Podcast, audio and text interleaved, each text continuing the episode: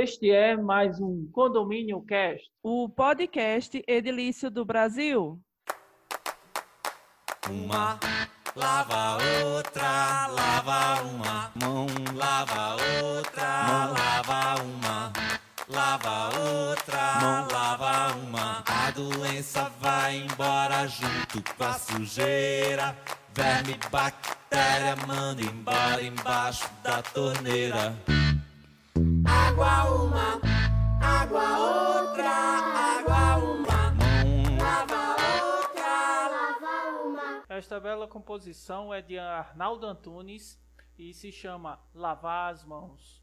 E é bem apropriado para nosso Condomínio Cast de hoje. Eu sou Marcos Galvão e hoje o maior risco não é uma guerra nuclear, e sim um vírus. Assim dizia Bill Gates. Eu sou Robéria e lavo as minhas mãos para o Covid-19. Olá, eu sou Natália e não, eu também não consegui comprar álcool gel. Oi, meu nome é Cláudio, eu estou fugindo do coronavírus aqui no sertão.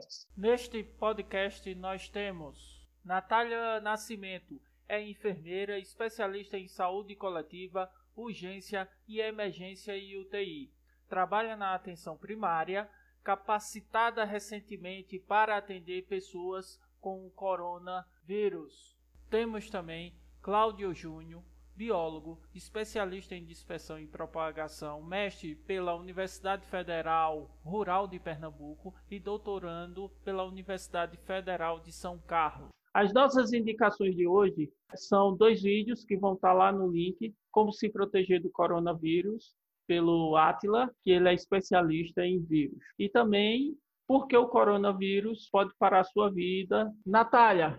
Veja só, Marcos, com relação a indicações, a única coisa que eu tenho a dizer é que as pessoas procurem fontes seguras, tá certo? Procurem a Anvisa, o Ministério da Saúde e a OMS para é. evitar é, fake news. É, eu encontrei muita, viu? De ontem para hoje. Isso, esse é. é um grande problema. Júnior, Bom, como recomendações, é, no mundo científico ainda já existem artigos publicados que foram publicados na, de forma meio que relâmpago devido à gravidade do caso e eles já já estão é, disponíveis na em revistas de grande nome, como a revista então, Nature, a revista da, de medicina. Então manda o link para gente que vai estar na descrição também. Então vamos tá lá para Doutora Priscila, que está sempre com a gente aqui no podcast. Sim, como a doutora Natália falou, a gente tem que estar atento aos fake news. E para isso, eu oriento que os síndicos, gestores e pessoas voltadas para o mundo condominial procurem assessorias especializadas para ter as devidas orientações de como proceder nesse momento. Tá ok, tá ok. Então vamos dar continuidade. Uma lava outra, lava uma. Sobre a questão de lavar as mãos, é uma ordem que está na Bíblia, são que se chamam pequenos mandamentos, mas eu chamo mitzvot, eu sou de descendência judia. E essa questão aí de como lavar as mãos, a gente lava até o antebraço e lava uma mão após a outra, né? Tem a, direita e a esquerda, tem todo um, um ritual para isso. Não é isso, Natália? Exatamente, Marcos. Essa higienização ela precisa ser feita até essa região do cotovelo, principalmente porque hoje a gente indica que ao espirrar e ao tossir a gente se proteja com o ombro ou com o cotovelo, certo? E essa lavagem, é, mesmo que você não tenha a técnica, porque existem técnicas para essa lavagem, você colocando o sabão na mão e passando é, no mínimo 15 segundos, então já existe um, um grau de efetividade né, muito alto, então já funciona, tá certo? Não, uma dúvida, pode, pode ser qualquer sabão, pode ser aquele detergente que a gente usa em casa? Qualquer sabão que tenha o poder de desinfecção, tá certo? O mais indicado hoje é o sabão simples. Compra um sabão amarelo e lava a mão. Água e sabão. Não tem por que estar tá se preocupando com o sabão de cheiro, sabão que tem isso, que tem aquilo. Sabão amarelo, sabão neutro com água já é o suficiente. Que legal. Doutora, aproveitando, né, que já estamos falando sobre lavar Sim. as mãos, é, eu sempre estou lavando as minhas mãos com detergente ou com aquele sabonete que fica no banheiro. Tem eficácia? Tem sim. To, to, todos esse, esses produtos, eles têm um, uma quantidade, um, um, na sua formação, a composição química tem a capacidade de destruir sim os vírus. Com relação ao, ao, corona, não foram feitos testes, por isso que a gente indica o sabão amarelo com água, porque a gente sabe que ele sim mata, entende? Entendi. Então, o que, é que a gente faz? A forma mais simples do mundo: o sabão amarelo e água, tá certo? Ótimo, ótimo, ótimo, ótimo. O que motivou a gente a criar esse podcast foi a crescente contaminação do coronavírus. Natália e Cláudio, justamente para nos ajudar a compreender melhor o coronavírus.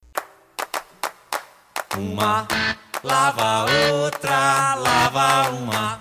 Sobre a questão legal, eu acho que a doutora Priscila pode nos falar sobre as leis, tanto de maneira geral ou específica, se existe alguma lei a respeito. Especificamente, não existe uma lei voltada para a seara condominial referente os procedimentos que têm que ser adotados. Temos leis gerais, que vai desde portarias até decretos, e com base nelas, a gente orienta e recomenda os síndicos. Tem alguns decretos também municipais, que é mais específico. Tem aqui no estado de Pernambuco, por exemplo, que determina fechar academias, dentre outros, como museu e ambientes que aglomerem pessoas. Então, o síndico pode fazer também por equiparação e aplicar na vida condominial.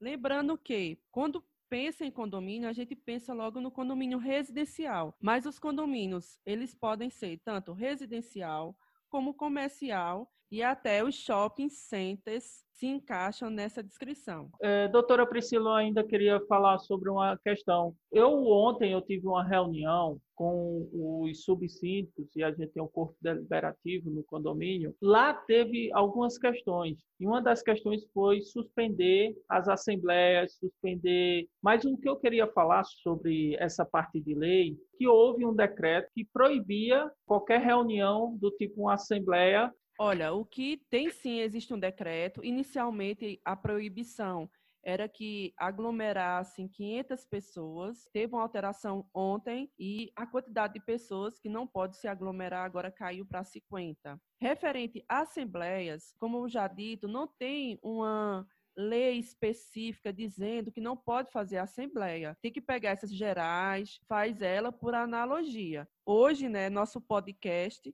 está ocorrendo é, de forma solitária, cada um está um, em uma cidade diferente e, no nosso caso, em locais, né, em cômodos diferentes, justamente seguindo as recomendações para evitar o corona. É, lembrando que a doutora Natália está em Garanhuns, né, que é a cidade aqui de Pernambuco. Cláudio Júnior se escondeu lá no sertão, em Custódia. Então, cada um está tá na sua cidade e a gente não está reunido, a gente está fazendo isso via internet, penou um pouquinho para trabalhar essa comunicação via internet. Eu acredito que deu certo, está funcionando e a gente vai publicar. E eu peço desculpa ao, ao, pessoal pelo áudio, se tiver alguma coisa com áudio ruim, mas é devido à situação. Então, continuando, vamos dar uma atenção maior né, à Natália a Cláudio, que são nossos convidados uhum. especiais. Então, eu vou querer começar, é claro, com as damas, com nossa queridíssima Natália. Né? Natália, pois o não. que é o corona? É uma coroa, o corona? Vamos lá, Marcos. É, os coronavírus eles são uma grande família viral, conhecidos ah. lá pelo meado de 1960, que causam algumas infecções respiratórias em seres humanos e em animais. Geralmente essas infecções respiratórias por coronavírus, elas causam doenças, causam infecções, na verdade, leves a moderada, semelhantes a um resfriado comum. Esse novo coronavírus, que é o que a gente está tendo agora, ele produz uma doença classificada como o Covid-19, que é o que a gente está vendo, vendo falar muito na mídia, tá? É, ah. Sendo um agente causador de uma série de pneumonias na cidade de Wuhan, lá na China, onde se iniciou. A gente ainda não tem informação plena sobre a história natural desse Covid-19, nem nenhuma medida é, de manejo clínico que seja inquestionável com relação à vacina, medicamento, tudo ainda está em fase de teste, ok? Oh. Tem ainda muitos detalhes que eles precisam ser esclarecidos e, no entanto, sabe-se que esse vírus ele tem uma alta transmissibilidade e que ele causa uma síndrome respiratória, certo? E essa síndrome ela pode ser de forma leve, moderada e grave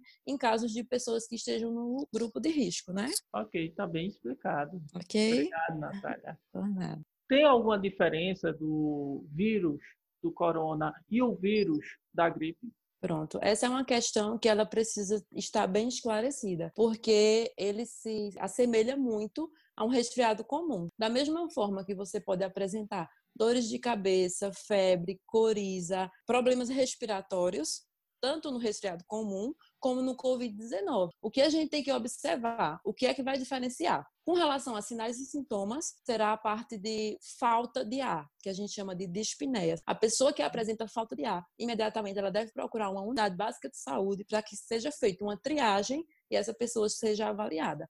A partir daí a gente vai verificar se ela teve o contato, porque hoje a gente já tem a questão de transmissão comunitária, ou se ela viajou, tá certo? E assim, vai fazer uma triagem, né, em torno da história do histórico desse paciente, para saber se ele tem a possibilidade ou não. Você falou aí sobre questão de infecção comunitária. Isso. É, o que isso quer dizer? Sim, a infecção comunitária significa que hoje, no nosso país, está sendo transmitido é, de uma pessoa para outra. Ela não veio de fora, entendeu? Porque de início, os casos que estavam chegando aqui eram de pessoas que tinham ido para a Itália, que estavam na China e trouxeram para cá o vírus, ok? Só que uhum. hoje, essa fase que a gente está é uma fase de infecção comunitária. As pessoas estão passando para outras pessoas. Já aqui dentro no, no país, Brasil. isso, dentro do, do Brasil. Então a gente não tem nem como saber quem está passando para quem. Quando não, a gente não fora, tem.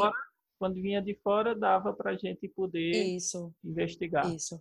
Devido ao período de incubação, a gente não tem como saber de onde está partindo, porque a pessoa ela é infectada hoje e esse período ele pode durar de 2 a 14 dias. Então essa pessoa está transmitindo o vírus e muitas vezes ela pode não estar apresentando nenhum sintoma. Nós temos aqui nos condomínios Sim. lugares fechados, como nos shoppings certo. também, e não deixa de ser um condomínio comercial.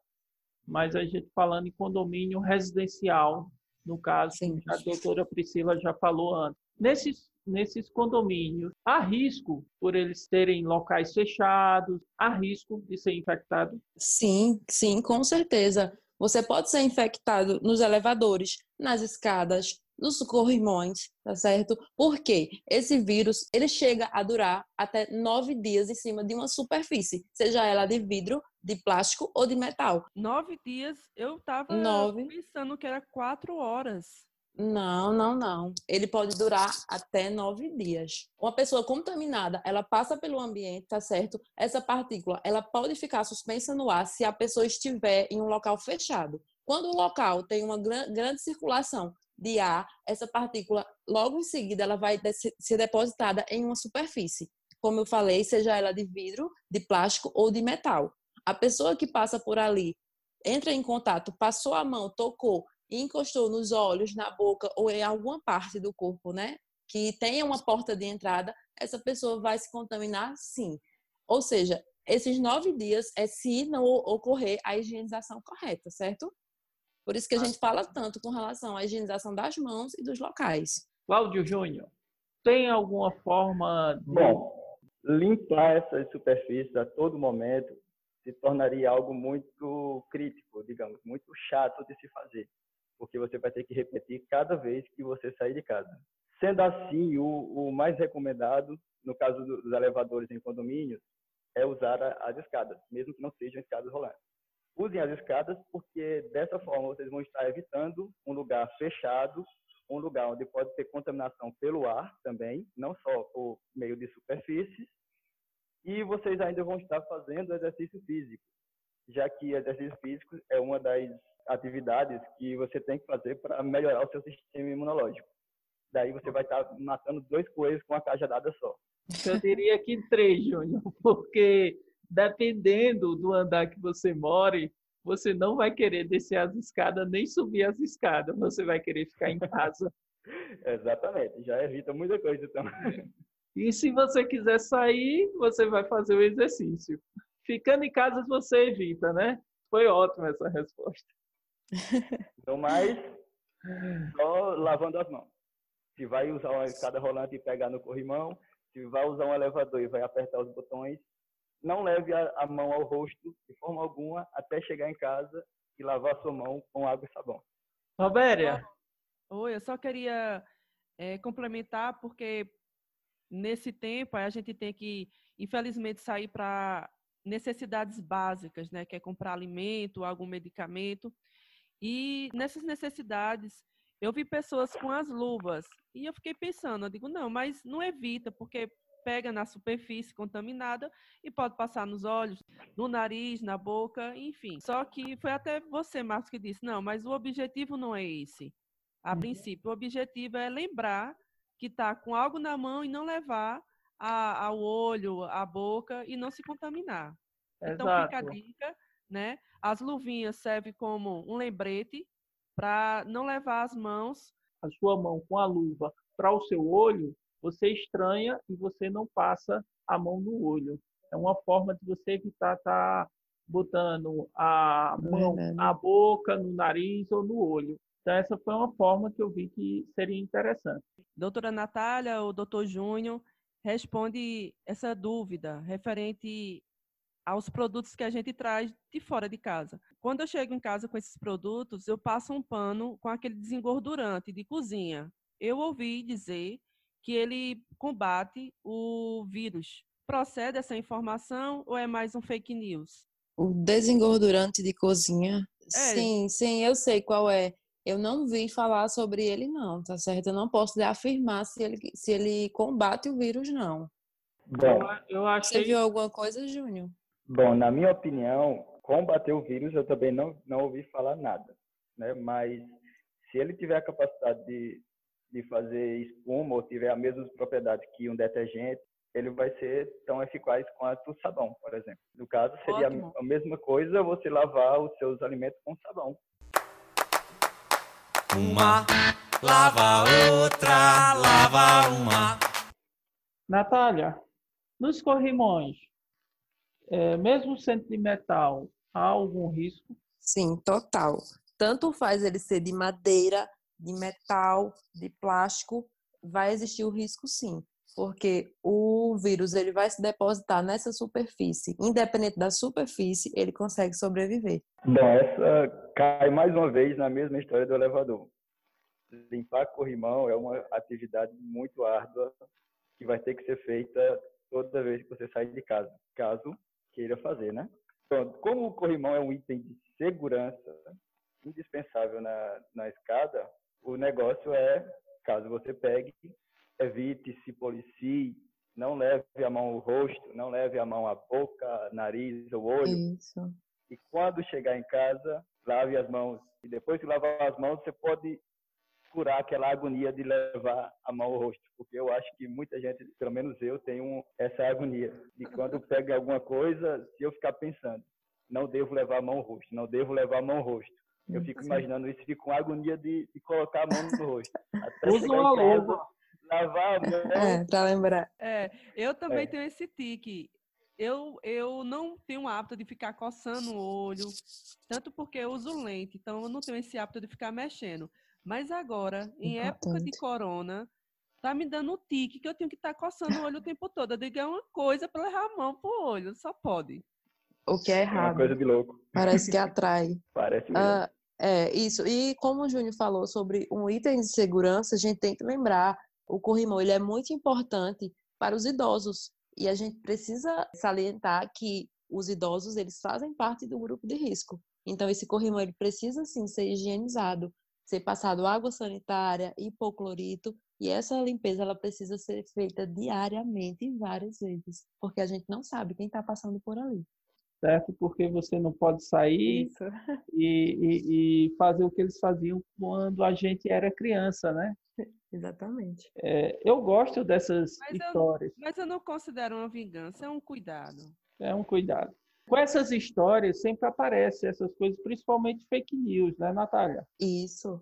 Então, é por isso que é muito importante, antes da gente divulgar alguma informação, a gente sempre procurar se a fonte ela é segura. E todos os dias estão sendo jogados na mídia diversas informações. Hoje foi jogada uma, uma informação, amanhã é outra informação, porque assim, está ocorrendo, estão ocorrendo vários estudos simultaneamente. Então, com o passar dos dias, podem ir se modificando algumas coisas. Hoje saiu uma lista de medicamentos que não podem ser utilizados e que no início estavam sendo utilizados para, para o tratamento desse vírus. Então, é importante, antes da gente divulgar, a gente precisa se atualizar. Temos aí o site do, do Ministério da Saúde, é, nós temos, como eu falei no início, a OMS, nós temos a Anvisa, temos fontes seguras que a gente tem acesso e a gente precisa certificar disso, né?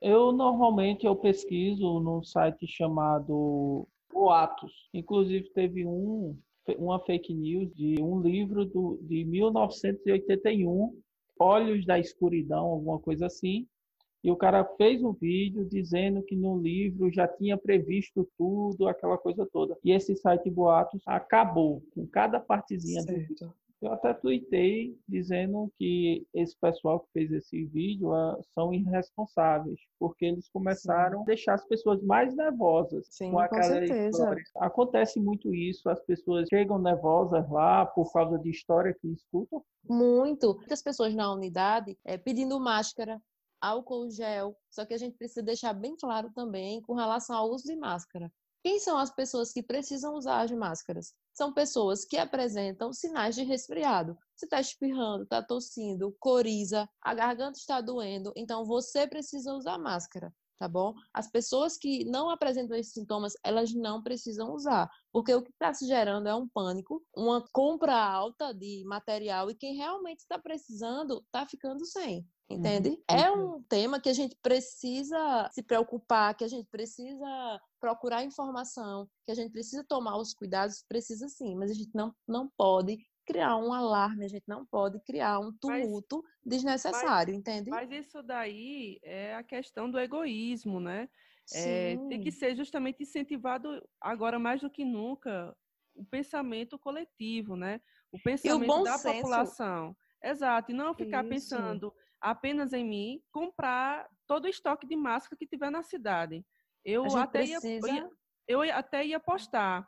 Eu fui para o supermercado fazer as compras né, necessárias, urgentes, emergenciais. Não comprei álcool gel. Por quê? Porque lá em casa eu tinha um cheio e um pela metade que eu já tinha de, de antes. Uhum. Então não comprei. Porque se eu pegar agora e comprar uma caixa, vai ter pessoas que vai chegar depois e não vai conseguir adquirir o produto. Então a gente Isso. tem que ter essa, esse pensamento coletivo de compartilhamento que todos têm que ter acesso. Tem essa emergência, então há uma grande demanda pela busca do álcool gel, em vez do pessoal manter o valor, eles aumentam quatro Exatamente. vezes mais o valor. As pessoas loucas desesperadas acabam comprando. Lá Isso. fora, Já o que, que a gente gente vendendo lá pelo WhatsApp, é álcool em gel, viu? Já tá É, também tem isso. É algo muito sério. Né?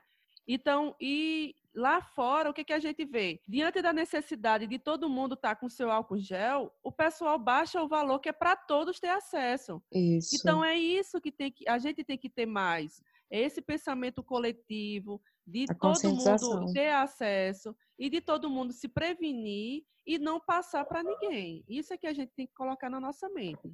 É Exatamente. Exatamente. Exatamente. Nunca é demais. Eu vou fazer uma coisa aqui. Isso aqui é tanto para a Natália como para a Júnior. Na questão das piscinas, sei que as pessoas vão mergulhar, vão nadar. A piscina também tem cloro. E eu já ouvi dizer que você fazendo a limpeza com cloro, você elimina o coronavírus. Nesse caso, uma pessoa que toma banho numa piscina, ela pode ser infectada ou não? Qual o risco? O que é que deve ser feito? Natália, gostaria de Olha, não, vê só. Com relação a isso, de fato, o cloro, ele mata sim. É tanto que a gente se utiliza de água sanitária, a gente se utiliza de hipoclorito, que existe uma porcentagem, né, de cloro. Porém, com relação à piscina, não tenho a segurança de lhe informar isso, tá certo?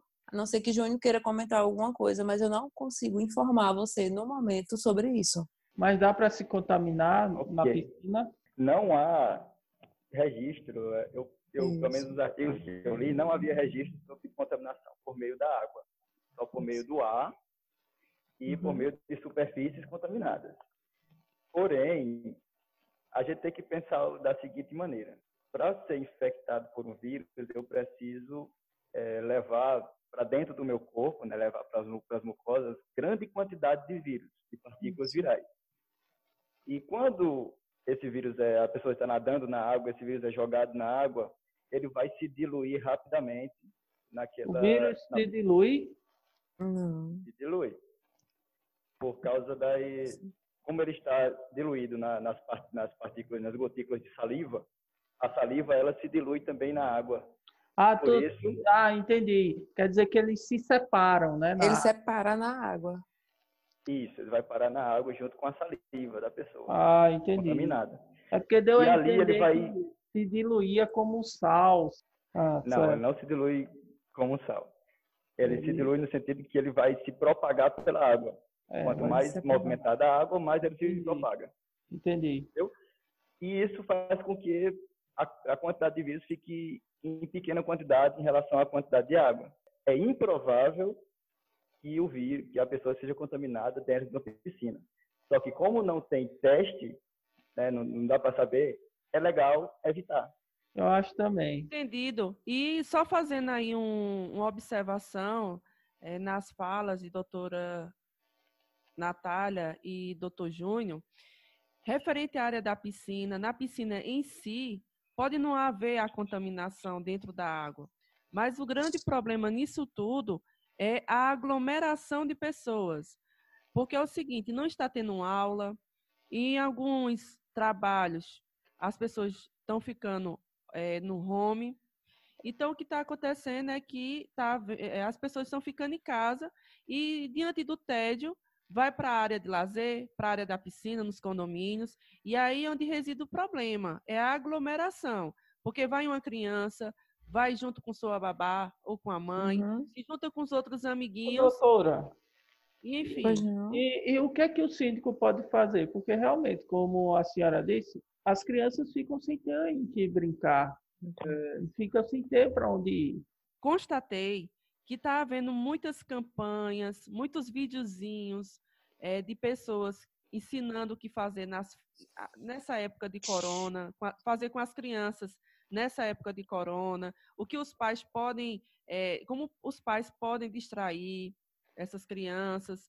Então, assim, procura formas alternativas, formas que Isso. não vai juntar pessoas de outras famílias, pessoas estranhas. Então, procura na internet, baixa o YouTube, usa a criatividade, mas não se aglomerem. Seja em piscina, salão de festas, games, academias, não vamos brincar.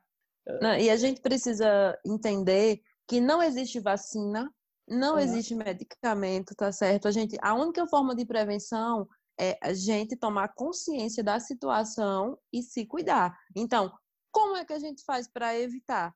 A gente não vai, a gente evita. É complicado. Ah, o que, que eu vou fazer com uma criança? A gente está numa fase que a gente precisa se resguardar.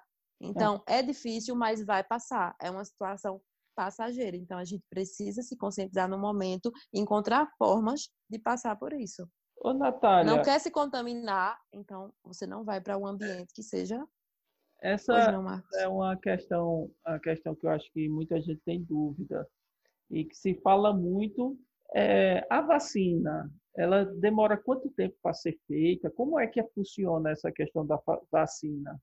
É, com relação à vacina, vai depender muito é, de como andam as pesquisas. Hoje a gente percebe que ela, ela está andando de forma acelerada. Porém, a gente não tem como dizer se ela vai ser disponibilizada logo ou se vai demorar mais um tempo. Eu vi hoje, acredito que foi em uma página de grande circulação que é o, o G1. Acredito que foi lá que eu vi que uma vacina ela estava para ser testada em humanos, tá certo? Ela está andando de forma rápida, porém a gente não sabe como é que vai ser a resposta no indivíduo, no ser humano, entende? Então tudo vai de acordo com essa resposta imunológica, Uhum. entende? Não tem como a gente Exatamente. definir um período. Exatamente. Porque mesmo que você possa acelerar o processo de fabricação de Isso. vacina, você precisa seguir um protocolo. E Exatamente. esse protocolo requer um tempo que não pode ser acelerado. Tá? Já, já está em, em- em, fase de teste com humanos em alguns países. Uhum. porém, essa fase ela pode levar mais tempo ou menos tempo, e é um tempo que, infelizmente, não pode ser acelerado. Tudo Pode- vai depender de como o vírus ele vai se comportar. É feito o, sequenci- o sequenciamento, tá certo? E a vacina ela fica pronta. Só que a partir do momento que ela é aplicada em humanos, vai depender da forma que o vírus ele se comporta no organismo. Então a gente não tem uma previsão. A gente não tem como dizer daqui a dois, três meses, mesmo com investimento alto nas pesquisas, né? Eu tenho uma dúvida. Eu, como amo animais, gostaria de saber se a gente tem que se preocupar com eles. Eu já vi alguns com pessoa passeando com máscaras, é, animais com máscaras. Eu já vi. É, dá para passar o vírus para os animais? Ó, vê só. No início, né, quando os pacientes lá na China eles apresentaram esse surto pelo vírus, percebeu-se que a maior parte deles tinha um, um vínculo com o mercado de frutos do mar e de animais. Sugeriu-se que essa disseminação veio dos animais. Então, foi observado que foi encontrado esse vírus, né, porque na verdade ele pertence a, era a família de vírus. Ele é comum em ser encontrado em animais, por exemplo, camelo, gado, gato, morcegos. Então, é uma zoonose. Como a gente falou no início, esse vírus provavelmente ele foi transmitido de um animal para um ser humano. Certo. Então, ele não oferece os riscos para os animais. Com relação ao cachorro, na- saiu na mídia que tinha uma raça de encontraram em uma determinada raça de cachorro, certo? Porém, Certo. não apresentou nenhum problema para esse animal.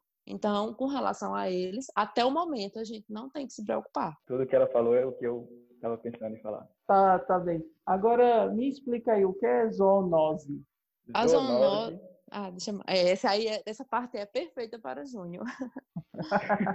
A zoonose é uma, algum parasita que venha de animais e cause Ah. algum problema e tenha potencial para causar um problema no ser humano. Isso, e tanto faz ser uma bactéria, um fungo, um vírus, um euminto, entende?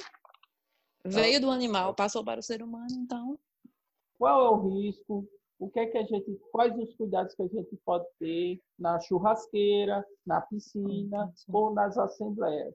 Olha, Marcos, de início, para falar sobre eventos, para falar sobre eh, essa festinha que você colocou na piscina, algum evento no salão do condomínio, a orientação é evite aglomerações e mantenha-se em ambientes ventilados. Não tem outra forma de se proteger, porque você pode pegar o vírus, alguém que tossiu ou espirrou perto de você, ele passa algum tempo no ar, tá certo? E a partir do momento que ele se de- deposita na superfície, você vai ter contato ou com a superfície ou com a mão da pessoa infectada, por mais que você diga, não, mas eu estou no meio das pessoas e estou me cuidando.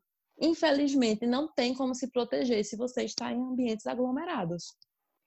É, no ar-condicionado do shopping, que tem uma central, dá para transmitir o vírus? Bom, é, no ar-condicionado, meio que teria uma pessoa, é, como, como exemplo, né? teria uma pessoa contaminada é, operando esse ar-condicionado. Se essa pessoa contaminada meio que tossir ou espirrar no ar-condicionado, as partículas virais iriam entrar pela tubulação e seguir para outros setores. Só que, mais uma vez, o fato de entrar na tubulação e seguir para outros setores vai fazer com que o vírus ele se dissolva muito no ar. Entendeu? Porque o ambiente de shopping é né? muito grande. É, vai, vai fazer com que ele se disperse no ar. Ao contrário de um elevador, por exemplo, que é um ambiente muito pequeno. E, ao se dispersar, a quantidade de vírus ela vai ser praticamente insignificante para contaminar alguém. Então, eu acredito que dessa maneira que eu, que eu exemplifiquei, não seja capaz de infectar outras pessoas.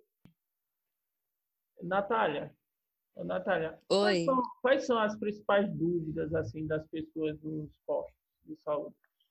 As principais dúvidas são: quando a vacina vai chegar? Tem algum medicamento? Como é que a gente pega? Porque as pessoas ainda têm dúvida com relação a isso, certo? Com relação ao uso de máscara também, porque as pessoas estão achando que todo mundo, toda a população vai precisar usar a máscara e não é bem assim, certo? Com relação às vacinas e medicamentos, a gente está deixando bem claro que ainda está em fase de teste. Com relação a como se pega, a gente está esclarecendo essas questões que a transmissão é através de gotículas de saliva, espirro, tosse, toque ou aperto de mão, eh, objetos e superfícies contaminadas, tá certo? E a gente está dando também as informações com relação à máscara, que essa máscara existe a necessidade de apenas as pessoas que estão apresentando sintomas de resfriados é que elas precisam utilizar a máscara. Então, Porque se toda a população utilizar, os necessitados eles vão ficar sem esse EPI, certo? Uhum. Então vocês já vão e... passando a orientação já quando chega. Isso. Já quando chega, a gente vai passando essa orientação e deixando bem claro como eles podem se proteger, certo? Uhum. Esclarecendo a forma e a frequência de lavar as mãos, a importância de higienizar com álcool gel a 70%, porque ele precisa ter essa porcentagem, entende? Ao tossir e espirrar, as orientações como é, utilizar o cotovelo, ombro ou lenços descartáveis e ao finalizar sempre lavar as mãos. Se você estiver doente, evitar o contato físico e ficar em casa até você melhorar, evitar tocar os olhos, a boca, o nariz. Sempre que tocar, lavar as mãos, tá certo? Não, não compartilhar os objetos pessoais, como talheres, toalhas, pratos e copos. E o mais importante de todos, depois de lavar as mãos, é claro, evitar as aglomerações e manter sempre os ambientes ventilados. É, vocês então, essas as informações. Lá, vocês perguntam se eles sabem como adquiriu. Se sabe, aí não, o que a gente faz é uma triagem. Essa triagem é onde você esteve, com quem você esteve, a pessoa que estava próximo de você, tem algum caso que é suspeito ou confirmado? Você viajou para fora do país, teve contato com alguém que veio de fora do país? Então são essas as questões que a gente levanta. Aí após essa triagem, a gente encaminha essa pessoa para fazer o teste dependendo da resposta final. E caso a gente, se a pessoa não estiver em grupo de, no, no grupo de risco, incluído no grupo de risco, essa pessoa ela vai para casa e fica de quarentena, tá certo? Em um espaço que não é compartilhado com os demais da casa até ela melhorar. Uhum. Se for grupo de risco, ela é encaminhado para a unidade de referência ou hospital de referência para fazer os testes e ficar também de quarentena, né? Sobre essa questão, eu queria entender até que ponto você pode esperar para ir ao hospital. Você adquiriu a doença, você sabe que está doente, mas você só está basicamente com uma dor de cabeça só, só está se sentindo mal. Você não deve é, ir para a unidade se você está com sintoma de resfriado, se você está tendo a febre, se você está com tosse, todos esses sintomas que são dos, dos resfriados comuns, você não deve ir à unidade básica de saúde para essa triagem, não. O que é que vai fazer você se alertar e dizer eu vou agora, eu preciso ir agora, porque eu talvez esteja com o coronavírus, com o Covid-19? É uma dificuldade para respirar. Então você deve se dirigir à unidade imediatamente. Até, este, até esse momento você vai ficar em casa, vai fazer o seu chazinho, tomar o seu suco, tá certo? Toma um antitérmico e fica no seu quarto. Fica de quarentena em casa. Caso você venha a ter esse desconforto respiratório, entenda desconforto respiratório como falta de ar. Aí você vai para a unidade fazer essa triagem. Por quê? Porque caso você tenha apenas um resfriado comum, o fato de você ir à, à, à unidade, você pode chegar lá e se contaminar porque as unidades básicas hoje elas não estão atendendo mais nenhuma consulta de rotina, tá certo? A gente tá lá para atender as emergências e os casos de alto risco. Então, só sai de casa quando for uma emergência. Vai para os hospitais ocupar leitos que as pessoas que realmente necessitam estão precisando. Júnior, alguma recomendação, alguma consideração final? Bom, para finalizar, eu só queria dizer que é, no mundo biológico, no que é o mundo que nós também estamos inseridos, as infecções virais, os vírus, eles são muito comuns e são muito importantes na, na biologia, na evolução dos seres vivos. Vírus, eles infectam qualquer ser vivo, plantas, animais, bactérias, fungos, todos eles têm seus próprios vírus, seus vírus únicos. Cada vírus infecta o seu próprio hospedeiro. Essa infecção, ela surgiu e outras vão surgir é, outras já surgiram, isso já aconteceu, isso está acontecendo e isso vai acontecer novamente no futuro. Essas infecções virais, elas nos, nos animais e nas plantas, né, elas têm um poder devastador. Elas servem para selecionar aqueles animais que conseguem sobreviver, ou seja, elas matam. Com nós, com o ser humano, aconteceria a mesma coisa. Porém, nós temos uma arma muito forte no, no combate às infecções para prevenir as mortes, que é a nossa inteligência. A nossa inteligência, ela pode nos levar a lugares inimagináveis e nos salvar de coisas inimagináveis também. Simplesmente por conhecer o vírus e saber como se prevenir dele, nós conseguimos contornar essa infecção, contornar essa pandemia. O que eu observo também, diante do que você disse, é que teve grandes doenças que apareceu, teve o HN1, teve que é a gripe suína, a gripe aviária, e todas são contagiosas e causam problemas, né? É, você, eu notei que esse coronavírus tem uma gravidade um pouco maior. Eu acredito que seja pela capacidade de infectar pessoas. Essa minha impressão está correta? Bom, a, a, gravidade dele não é tão alta. Ele não é tão letal, não tem capacidade de matar grande, grande quantidade de pessoas. Como, por exemplo, o vírus ebola, que era muito mais letal do que o coronavírus. Porém, a preocupação mundial dele é devido à sua capacidade de, de proliferar, de, de infectar uma Infecta. quantidade maior de pessoas a cada dia, mesmo que não vá, não vá chegar a matar muitas delas. O vírus ebola, por exemplo, ele de fato matava a pessoa. Já com o coronavírus, a pessoa contaminada ela consegue andar por aí, ela consegue levar o vírus para uma distância muito maior do que o normal como por exemplo a distância intercontinental de um continente para o outro, entendeu? Então essa é a grande preocupação. Não é o fato da letalidade, é o fato da capacidade de se proliferar, causar o estrago eu tô, em lugares muito mais distantes. Estou entendendo. O que eu acho que houve muita mídia em cima desse uhum. coronavírus. Eu acho que até mais do que o H1N1, do que a gripe uhum. aviária. Eu, pelo que eu percebi, houve muito mais marketing no coronavírus do que nessas outras. Mas eu acredito que esse marketing daí, ele, esse essa informação, esse excesso daí, ele se faz necessário, como o Júnior falou, que o grande problema é a contaminação, como a doutora Natália também já nos trouxe aqui, que a preocupação é, principal é lotar os hospitais e aquelas pessoas que realmente venham a precisar. Estão no grupo de risco. É, que está no grupo de risco, não tenha como ser atendida, porque todos os leitos já estão ocupados. Então, eu acredito que toda essa propagação de informação, ela é necessária, ela foi importante para o corona, porque ele não é letal em si, Isso. mas ele infecta muita gente e pode, me corrija, Júnior, Natália, se eu estiver errada, ele pode até acabar com toda a população de idosos, uhum. por conta que ele se enquadra né, na, na questão de risco. Então, eu acredito que há essa necessidade mesmo de divulgar desse tanto. Sim. A questão do. Né? Isso. A questão do alto grau de infectividade, essa é a preocupação. Por quê? O, o que significa? Significa que, comparado a outras infecções, essa infecção, ela adoece mais, ela acomete uma grande quantidade de pessoas, tá certo? Então, existem os grupos de riscos, que são as pessoas com doenças crônicas, os idosos, certas as pessoas imunossuprimidas, não se morre de coronavírus. O coronavírus ele não vai matar. Só que se você é idoso, você já tem a sua imunidade comprometida, você vai ter uma complicação que é a complicação respiratória, uma pneumonia em forma grave, então você vê um óbito. Você tem uma diabetes descompensada, hipertensão, você vai ter uma complicação, tá certo? As pessoas imunossuprimidas da mesma forma. Então, o coronavírus ele não vai matar, é por isso que existe a questão do grupo de risco. Mas o grupo de risco ele está totalmente exposto e vulnerável. A preocupação é essa, e, porque e a população quer. E, e, como o Júnior falou, acontece, sempre aconteceu na natureza.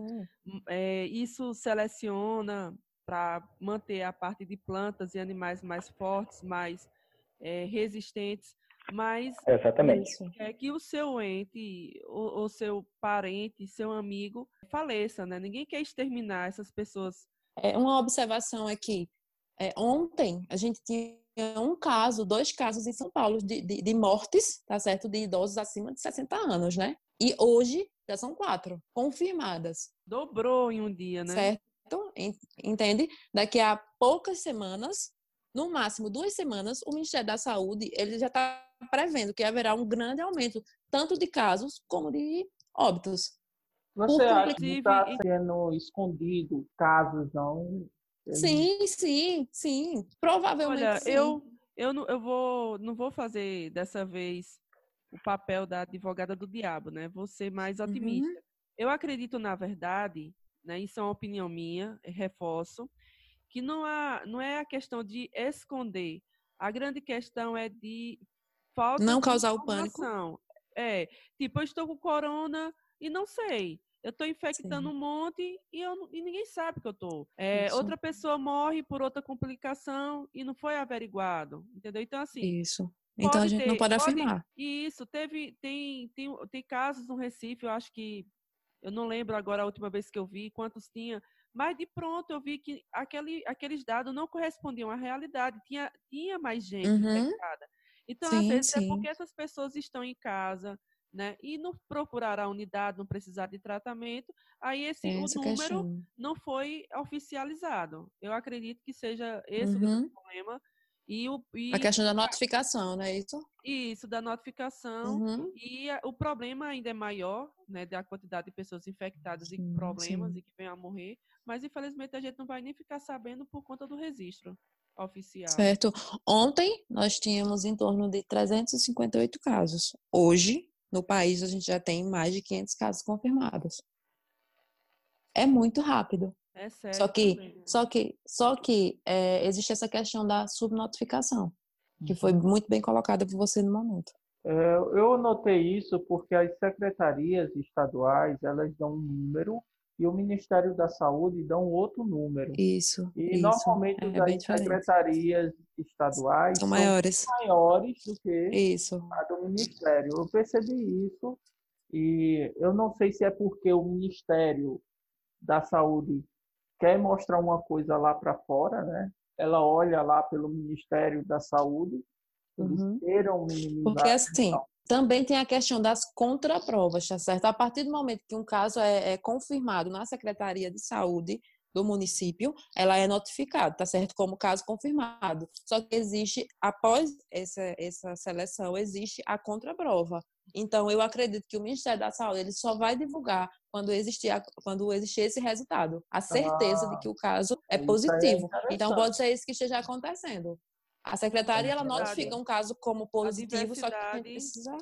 A diversidade é porque justamente a apuração de uma é diferente da Isso. apuração de outra, né? Isso, isso. Porque o Ministério da Saúde, se ele for divulgar todos os casos que dão confirmado é, na- na- nos municípios, isso vai se tornar um, um número alarmante, entende? A gente, É Uhum. necessário fazer uma contraprova para ter essa certeza e não serem divulgados dados errôneos, né? É isso que está acontecendo. Então, Aí, por esse- isso, talvez seja, seja isso que está dando essa diferença. Então, nesse caso, seria mais confiável esperar no Ministério da no Saúde. Ministério da Saúde. Isso, a gente sempre procurar o site do Ministério da Saúde. Uma lava a outra, lava uma. E aí, doutora Robéria, como é que aí fica? A gente proíbe, não proíbe? Como síndico, eu devo seguir qual linha? Veja, é, no caso do condomínio, tem três S que a gente costuma falar sempre, que é segurança, saúde e sossego. No caso aí, está em xeque a segurança, de forma indiscutível.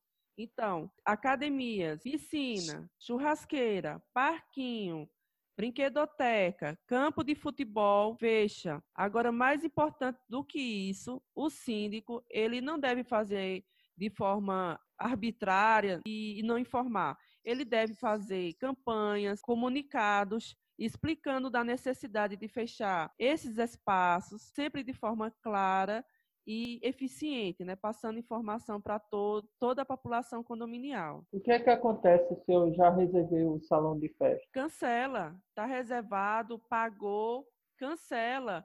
Ah, chegou os convidados, estão lá para entrar no salão, tá aquela maior confusão, estão empurrando a porta, chama a polícia. Como já dito na, na pergunta anterior, tem disposição legal no Código Civil, né? está aí em risco a saúde da população condominial, tem vários decretos-leis, então chama a polícia mesmo, não, não tenha medo, pode chamar. Então, a- a- nesse caso, as assembleias gerais, que tem um limite até dia 31 de março agora para serem feitas, também vão ser canceladas? Serão canceladas sim. É, no caso, é a Assembleia Geral Ordinária, né? Legalmente, sim. elas devem ocorrer até o dia 31 de março. Diante dessa pandemia, dessa urgência, de todas essas medidas, não faz sentido né, ocorrer essa Assembleia nos condomínios ainda que não ocorreram. Então, se está com data marcada, ou se vai marcar, suspende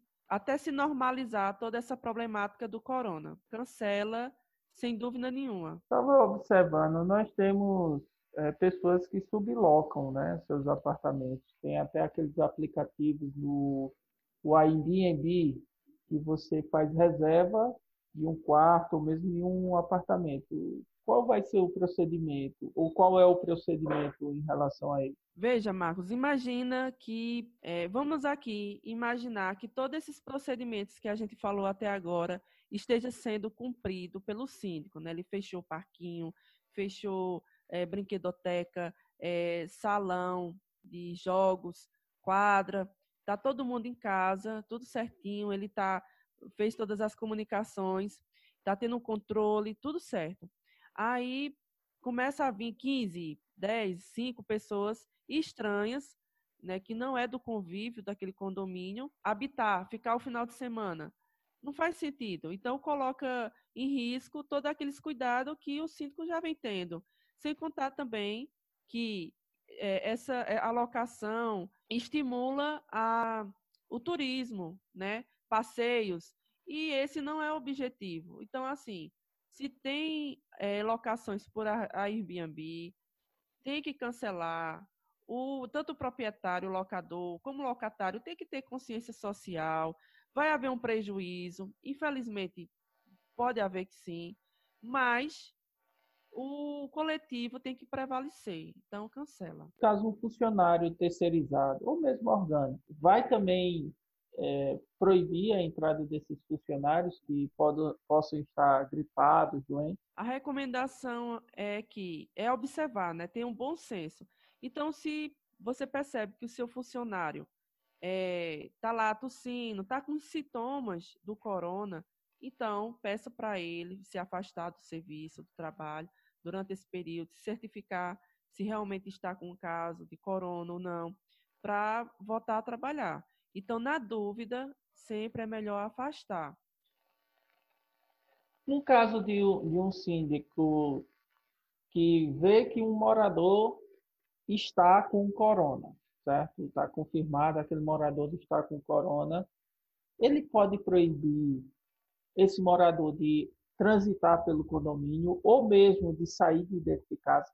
Olha, Marcos, o síndico ele não tem poder de polícia, ele não pode proibir. Mas se é certo que aquela pessoa está com um caso de corona e a sua circulação na área comum coloca em risco a saúde e a segurança dos demais, ele deve contactar as autoridades é, competentes, seja a polícia, pedir informação de como ele deve proceder, para evitar que essa pessoa fique disseminando um vírus no, no condomínio, né? E essa pessoa, para chegar a esse ponto, também ela vai estar tá sem noção, né? Não, não faz assim, é, é sentido. Mas, no geral, é, proibir, ele proibir não pode, né? ele não tem como ele proibir, ele não tem a, a força policial, mas ele pode tomar medidas para evitar que ela fique propagando o vírus para os demais. Ok. É, e nesse caso, quais são os cuidados que ele deve ter, no caso do síndico, é, quando for tomar essas medidas? Para que o condomínio não sofra uma ação por dano ou coisa parecida. Olha, isso foi foi pergunta, foi uma pergunta também levantada é, e foi esclarecida pela nossa assessoria. Essa, esse receio, né, deles tomar essas medidas mais efetivas. Então, o que o síndico deve levar em consideração nas suas medidas sempre é o bom senso. Não adianta ele pensar que é um juiz e querer determinar o que ele achar interessante na cabeça dele. Não ele deve sempre se espelhar nos decretos, nas portarias, nas leis gerais já existentes, para ele não extrapolar o limite que, que se objetiva, que é a segurança, e vinha causa, causar um dano. Então, depois de tomar uma medida, ele faz comunicados. Antes dessas medidas, é interessante também que ele se reúna de forma, de forma virtual, com o conselho, ou converse por telefone, entendeu? Ele não faça de forma arbitrária, né? Uma lava outra, lava uma. É, Natália? Oi. Me fala aí, teve algum caso interessante ou meio maluco que você presenciou no seu trabalho esses dias? Não, Marcos, assim, com relação ao medo das pessoas e as dúvidas, eu achei elas bem tranquilas. Eu acredito que pela disseminação na mídia, né, as pessoas estão bem orientadas. Só achei engraçado uma mulher que chegou lá com um potinho com spray é, de álcool 70. E ela ficava o tempo inteiro colocando na mão e em todas as superfícies. E quando alguém chegava perto dela, ela fazia a pessoa estender a mão para poder falar com ela, tinha que passar o álcool, entendeu? acredito é, é uma doença, é. Hipocondríaca. Sim, acredito eu que ela era hipocondríaca, que ela é, na verdade, né? Mas eu achei muito engraçado, né? Achei curioso, mas é a forma que ela achou de se prevenir. Então, ela colocou álcool 70 em um potinho desses de aerosol spray, certo? É. E saiu colocando em todo mundo que chegasse perto dela. Só foi isso assim, ela, assim, que eu achei bem ela colocava na, mesmo. Ela colocava na boca também das pessoas não, não. Ela tava de máscara, ela tava de máscara. Ah, ela tá. Colocava na mão dela e colocava na cadeira aqui sentar e na mesa. E quando alguém chegava perto, ela pedia para virar a mão para poder falar com ela e não tocar nela, mas tinha que passar o álcool, entendeu?